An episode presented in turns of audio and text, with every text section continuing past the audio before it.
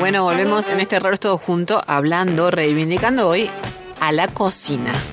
Vamos con eh, la columna en un ratito nada más de Juli Huergo, pero aprovechamos para eh, contarles, sí, cuál es la consigna del día de hoy. Que nos cuenten a qué plato, a qué modo particular de cocinar le harían un, un monumento, algún tipo de reconocimiento, ¿sí? Nos escriben al 351 3077 354 y nos cuentan, ¿sí? A qué comida le harían de alguna manera, de alguna comida que reconozcan de algún familiar, le harían un reconocimiento.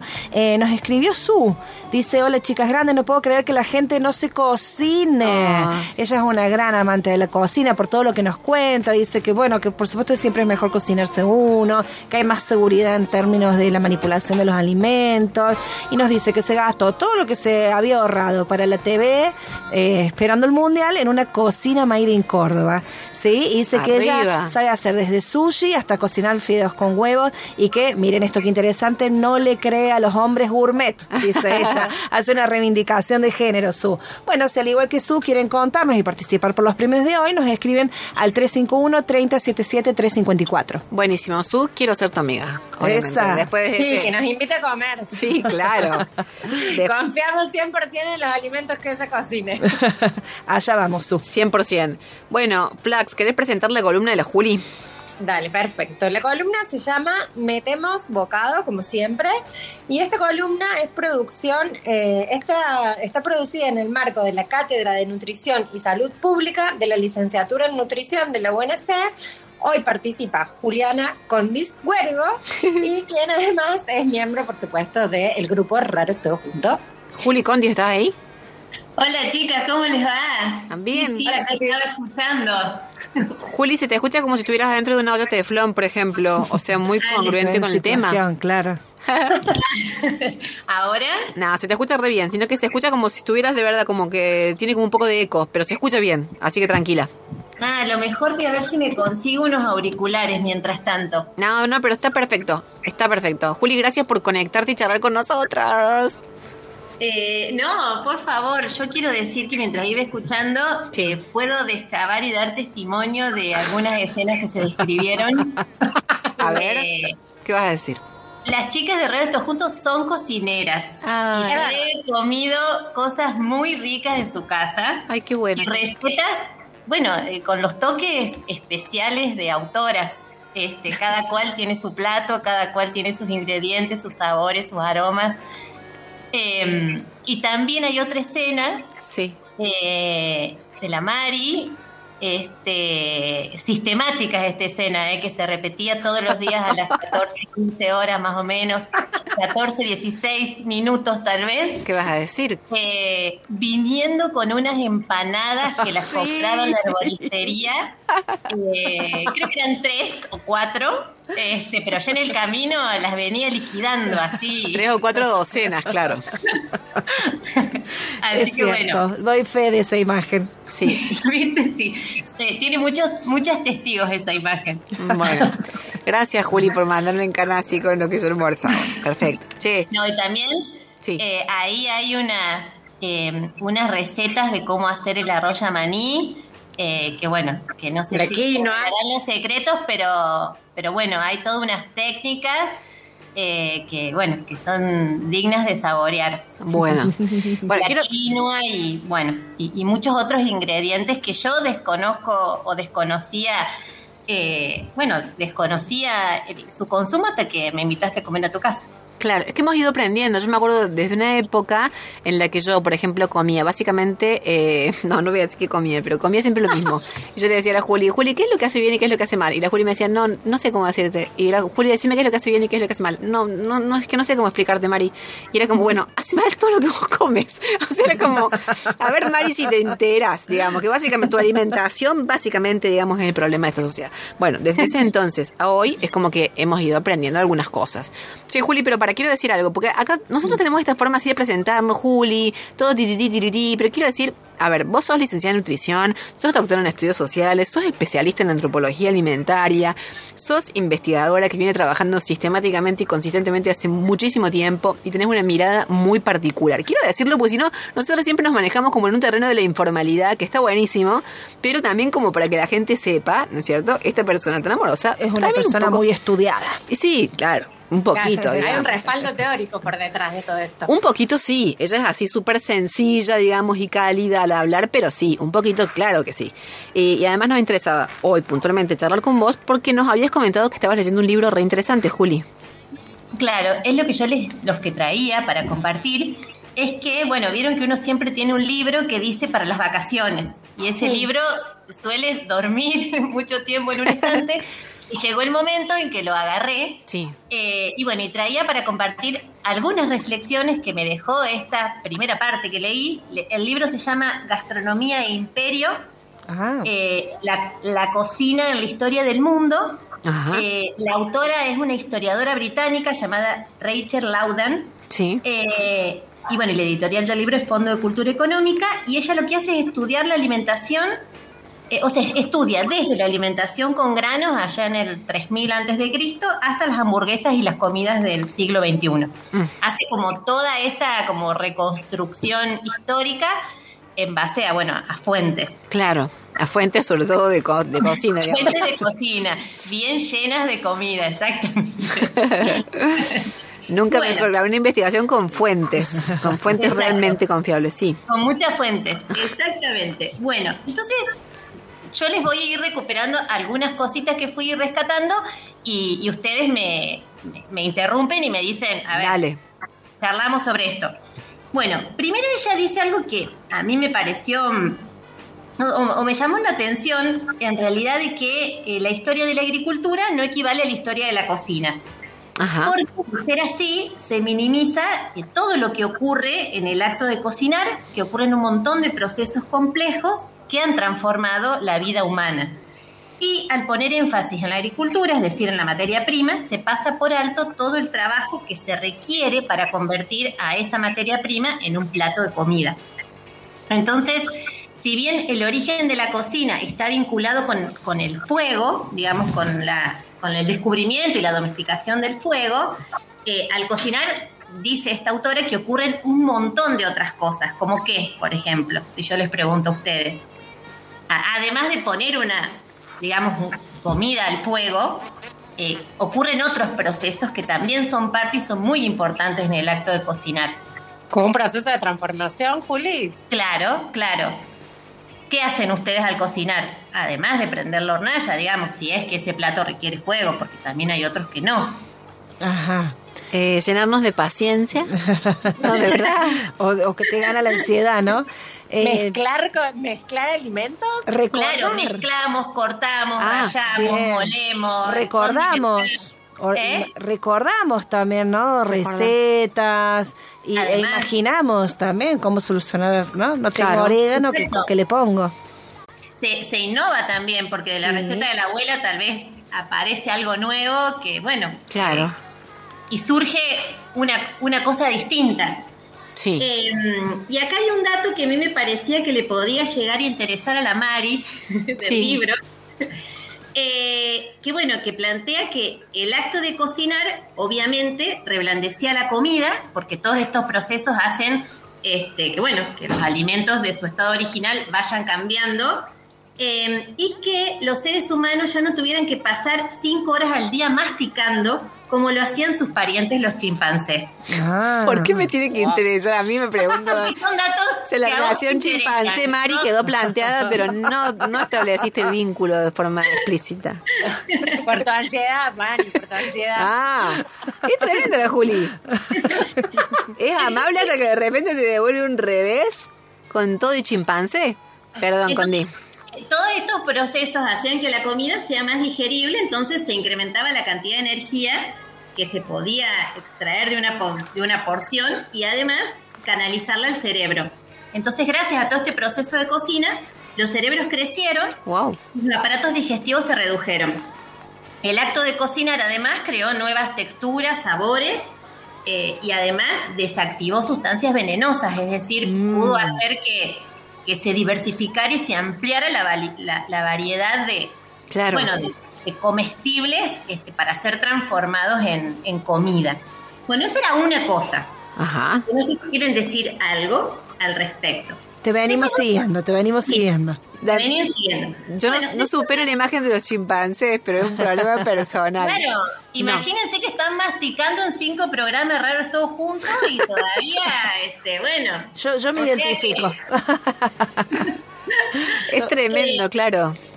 Después, otra cuestión que, que ella planteaba es que las innovaciones culinarias vinieron de la mano de las altas cocinas es decir, de, las cocinas que estaban vinculadas a la nobleza y a las monarquías. Claro. Y describe la autora como, eh, eran como una especie de mini fábrica, de lo que hoy podríamos pensar una mini fábrica gastronómica, donde había un montón de personas con, con diferentes roles eh, y diferentes menús y recetas. Claro. Y además ahí intervenía activamente el médico junto con el cocinero. Ah, porque el médico tenía que velar por la fortaleza y la salud de ese gobernante y bueno, y que era muy importante eh, efectivamente que, bueno, cuidar todos los detalles de lo que esa persona iba a, ingerir. Sobre todo que no lo envenenaran.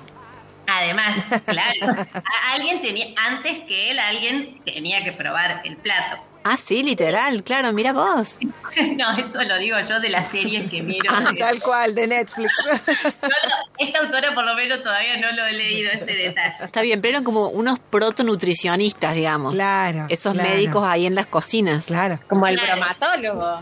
Entonces, claro. bueno, decían que, que, en las, que en las, digamos, las, las comidas de las clases más pobres, más humildes, que, bueno, que no había mucho margen para la innovación, porque tenían lo justo y necesario.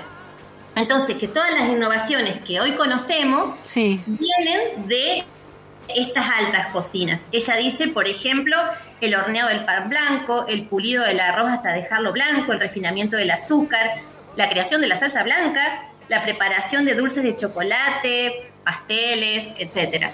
Eh, todas esas innovaciones vinieron de estas altas cocinas.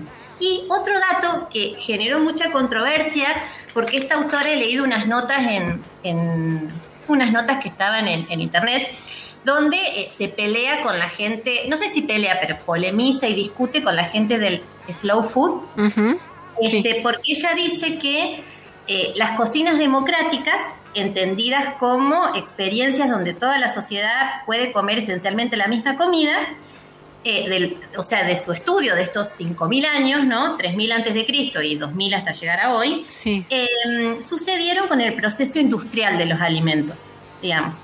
Eh, que, bueno, que hoy la industria está en jaque, es, digamos, eh, es un actor que efectivamente cuestionamos, eh, los y las nutricionistas, pero todos digamos que, la forma de comer hoy de la mano de la industria está trayendo muchas enfermedades, que la industria tampoco se hace cargo de, los alimentos que pone a circular. En otros programas ustedes han hablado de, la ley de etiquetamiento y del, bueno, de, esta resistencia por parte de, las corporaciones, eh, digamos, empresariales gastronómicas a adherir. Entonces, bueno, ella lo que lo que planteaba y, me parecía como, como interesante es como, bueno, esto es lo que ha sucedido a lo largo de este tiempo, ¿no? Que se ha democratizado los consumos a partir de, eh, bueno, de la revolución industrial y, lo que implicó el, bueno, la producción masiva de alimentos y que estos, que antes eran solo de, una alta cocina, puedan estar disponibles y generar lo que ella llama cocinas intermedias, digamos. Em, como esa, ese lugar, que, bueno, que digamos, como pensado como un, como un punto eh, entre, el, entre la, abundancia absoluta eh, y la, la, carestía de, bueno, de, las clases más, más pobres. Claro. Eh, ese sería como un melonazo que no abrimos específica, bueno, ahora lo estás mencionando, pero que no abrimos, que sería toda otra cuestión, ¿no es cierto? Que también... claro, es toda otra otra, toda otra discusión em, que creo que se ha dado en otros programas de, sí, sí. Sí, sí, no, pero eh, igual decía la cuestión económica, eh, digamos, como también hay una restricción material, digamos, más allá de lo, de lo, cultural, sí, sí. que no está separado de lo material, pero quiero decir, en algún punto uno analíticamente puede como escindirlo, ¿no? lo, ¿sabes que lo pensaba en otra dimensión? Nada que ver, pero por ejemplo, vas a comer a algún lugar, te, te dan la carta, viste que vos ya no mirás la izquierda, mirás la derecha, o sea, mirás los, elegís los precios, ¿entendés? o sea, a lo mejor te dan, no sé, hígado de rana, ¿entendés? Con salsa, no sé qué, vas a decir, dame, dame el hígado de rana. o sea, como que hay... Es lo que mencionaba la otra vez Luciana en la mm, columna pasada. Sí. El tema de la accesibilidad, justamente. Claro. Que es no solamente por, por la disponibilidad en el mercado, sino porque realmente, o sea, ¿A cuántos alimentos se puede acceder económicamente hablando hoy un grupo familiar? Claro. Me parece que hay algo interesante que decía Juli en la columna y es que uno tiende a identificar ciertos alimentos súper refinados con alimentos de calidad, ¿no? Y en que en realidad quizás no es tan ah, así, que tiene que ver con una herencia histórica, ¿no? Juli es así, de lo que se fue construyendo como esos alimentos típicos de las clases más eh, digamos, eh, más ricas. Sí. Perdimos a Julio. Sí, a mí, digamos, eh, más que como para, no sé si no quería correr el eje de hablar del, cocinar e irnos a, cuestionar la industria alimentaria que está muy, bien, hay que cuestionarla y mirarla y, y poder sobre todo eh, pensar en qué estamos comiendo, de dónde viene, quién lo produce, que son preguntas que, muchas veces quedan por fuera a la hora de cocinar. Eh, uno se encuentra, como decíamos, nosotros nos pensamos cocinando desde que vamos a adquirir el, alimento, pero no pensamos en el más atrás, digamos, en, su forma de producción, las condiciones. sí. Claro cuántos kilómetros recorre hasta llegar a nuestro plato? Bueno, que son preguntas que muchas veces quienes somos comensales de la ciudad no nos hacemos. Eh, y eso está bueno hacerlo.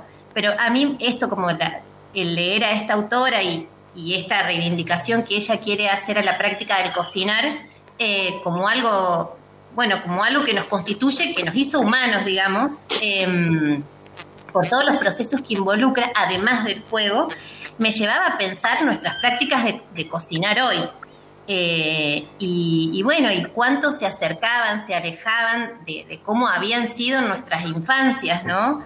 Eh, el momento de la cocina, eh, la, aparición de todo lo, lo, que tiene hoy esta práctica de cocinar en, en nuestras vidas cotidianas que por lo general van a mucha velocidad y que por lo general otras personas nos alimentan. Eso lo, digo por mí. este, donde aparecen, bueno, toda esta múltiple coreografía de motos y deliveries que van y que vienen, estas aplicaciones que por ahí todo el tiempo nos están invitando a, pedir algo antes de cocinarlo además. Em, con un solo clic en 20 minutos llega lo que a lo mejor sí implicaría otro tiempo, este, otra disposición. Em, bueno, mi pregunta para hacerles a ustedes y a la audiencia es si, se está perdiendo la práctica de cocinar, qué nos está pasando con la práctica de cocinar y, con esa transmisión eh, intergeneracional de saberes, de sabores que, que bueno, que capaz que este, con nosotras, y me incluyo, ¿no? Porque mi práctica de cocinar no es nada que ver a la de, a la, de mi abuela, a la de mi mamá, eh, se vaya perdiendo. Claro. Yo siempre pensaba que mis abuelas, digo, bueno, en algún momento quiero que ella me pase esta receta, como si la vida fuera eterna. Así es. y, nunca llegué a poder eh, eso, decirle, o, o bueno, anotarla este, confiada en que siempre iba a llegar ese momento. Claro. Em, yo respondiendo a tu pregunta, Juli, no sé, creo, obviamente, hipótesis, pero me parece que es como que hemos hecho como que una curva, digamos, digo, desde nuestras abuelas que cocinaban muchísimo y tenían como mucha, no sé si conciencia, porque quizás era más una valoración inconsciente, digamos. una necesidad, ¿no? Porque y también de las condiciones de este momento. Totalmente, también, absolutamente. Pero digamos, desde nuestras abuelas que pasaban horas hasta los 90, en los que a mí me parece que las personas creímos que estaba perfecto comprar todo hecho. A hoy creo que ha habido como un movimiento de una vuelta, por lo menos en la conciencia. Creo que todavía nos es más difícil encontrarnos con las posibilidades como pragmáticas, reales, de tener el tiempo de hacerlo. Pero como que ya vamos valorando un poco más, me parece. Sí, sí, que quizás termine siendo un momento de mucha frustración, digo, quién no le pasa que debe cocinar, saber que debe tener determinados nutrientes, que debe ser, eh, digamos, en, la mejor de las posibilidades, ¿no? Total. Eh, agroecológico y no tener las posibilidades de hacerlo. Entonces, bueno, también la cocina se termina volviendo a veces un lugar de mucha frustración, lo cual no implica que no, que no abonemos o tengamos que eh, perder estos principios, por lo menos de buscarlos. Sí, sí. Juli. Sí, sí, acá, acá está. Pensé que nos ibas a decir nada, nada que ver. sobre que sí, que estamos lejos un poco de la cocina de nuestras abuelas. Estamos lejos. Sí, sí, es, que todo cambió, o sea, cambió, cambió la forma de vida de nuestras abuelas ahora, claro que sí. Em, y, bueno, yo, yo pensaba en esas salsas que capaz que de una manera hasta nostálgica, que se prendía la hornalla a las 9 de la mañana para comer a la una. Sí. Y bueno, y hoy efectivamente eh, la industria nos ofrece un alimento ya servicio, porque bueno, abrimos una cajita y, y calentamos Y, resuelve. Pero como dice la Georgie, hay un montón de cosas que se ponen en juego a la hora de cocinar, que bueno, que tiene que ver con algo que con los mandatos respecto de, cuidar, de las tareas de cuidar, lo que implica alimentar a niños y niñas que están creciendo o bueno, más el placer, más los sabores, más... De una. Juli, escucha. Todo eso está actuando en un ser que además está ahí, este, bueno, en la acción misma de cocinar. Claro. Juli, se nos acaba el tiempo, pero bueno, quiero decirte que no, nos va a interesar dentro de poquito conversar con vos también en torno a políticas alimentarias, políticas sociales y políticas alimentarias, porque la verdad es que va a ser un lujazo hacerlo contigo. Pero una última pregunta antes de despedirte. ¿Cuándo nos invitas a comer? No, mentira. sí, sí, no, mentira, no, en serio. pero más vale, no, más vale, ya saben que, que, que, mm, que sí, con gusto pero hay que ir a comer a lo de la flaca porque nos tiene que mostrar su casa nueva. De una. De la pelota a la flaca. De una. Juli, querida, muchísimas gracias. Gracias, Juli. Por haber charlado con nosotras. Te mandamos un beso enorme. Gracias a ustedes. Un bueno, beso inmenso. Un besote. Manden bien. Bueno, queridas, ya estamos a punto de cerrar. Se nos va siempre el programa. Era Juliana Huergo, licenciada en nutrición, doctora en estudios sociales, especialista en antropología alimentaria. Una persona excepcional que te habla así como si fuera tomando mate en la casa, pero en realidad es una niña que estudió año, año, década, década, década, década. Una maravilla. George, ¿tenemos ganadores? Sí, tenemos ganadores. Lili y eh, Susana van a ser nuestras ganadores del día de hoy. Les agradecemos también a Mabel, a Lili, Susana, a todos los que han escrito contándonos a quienes les harían un monumento, ¿sí? Al pollo con arvejas de la madre, nos dice Lili, y Mabel también nos cuenta y me parece que su familia le quiere hacer un monumento a ella por todo lo que cocina. Ay, qué bonito. bueno, queridos, una vez más les invitamos a que nos acompañen el próximo sábado que vamos a estar emitiendo en vivo desde la capilla del Buen Pastor en el marco del Festival Pensar con Humor al que hemos sido invitadas. Nos encontramos ahí el próximo raro, que ese sí va a ser raro porque va a ser presencial va a ser en la capilla del Buen Pastor. Se muchas gracias, Georgie, Roti, Flaca. Te mandamos un beso enorme desde acá y nos encontramos en unos días nomás. Adiós. Besos.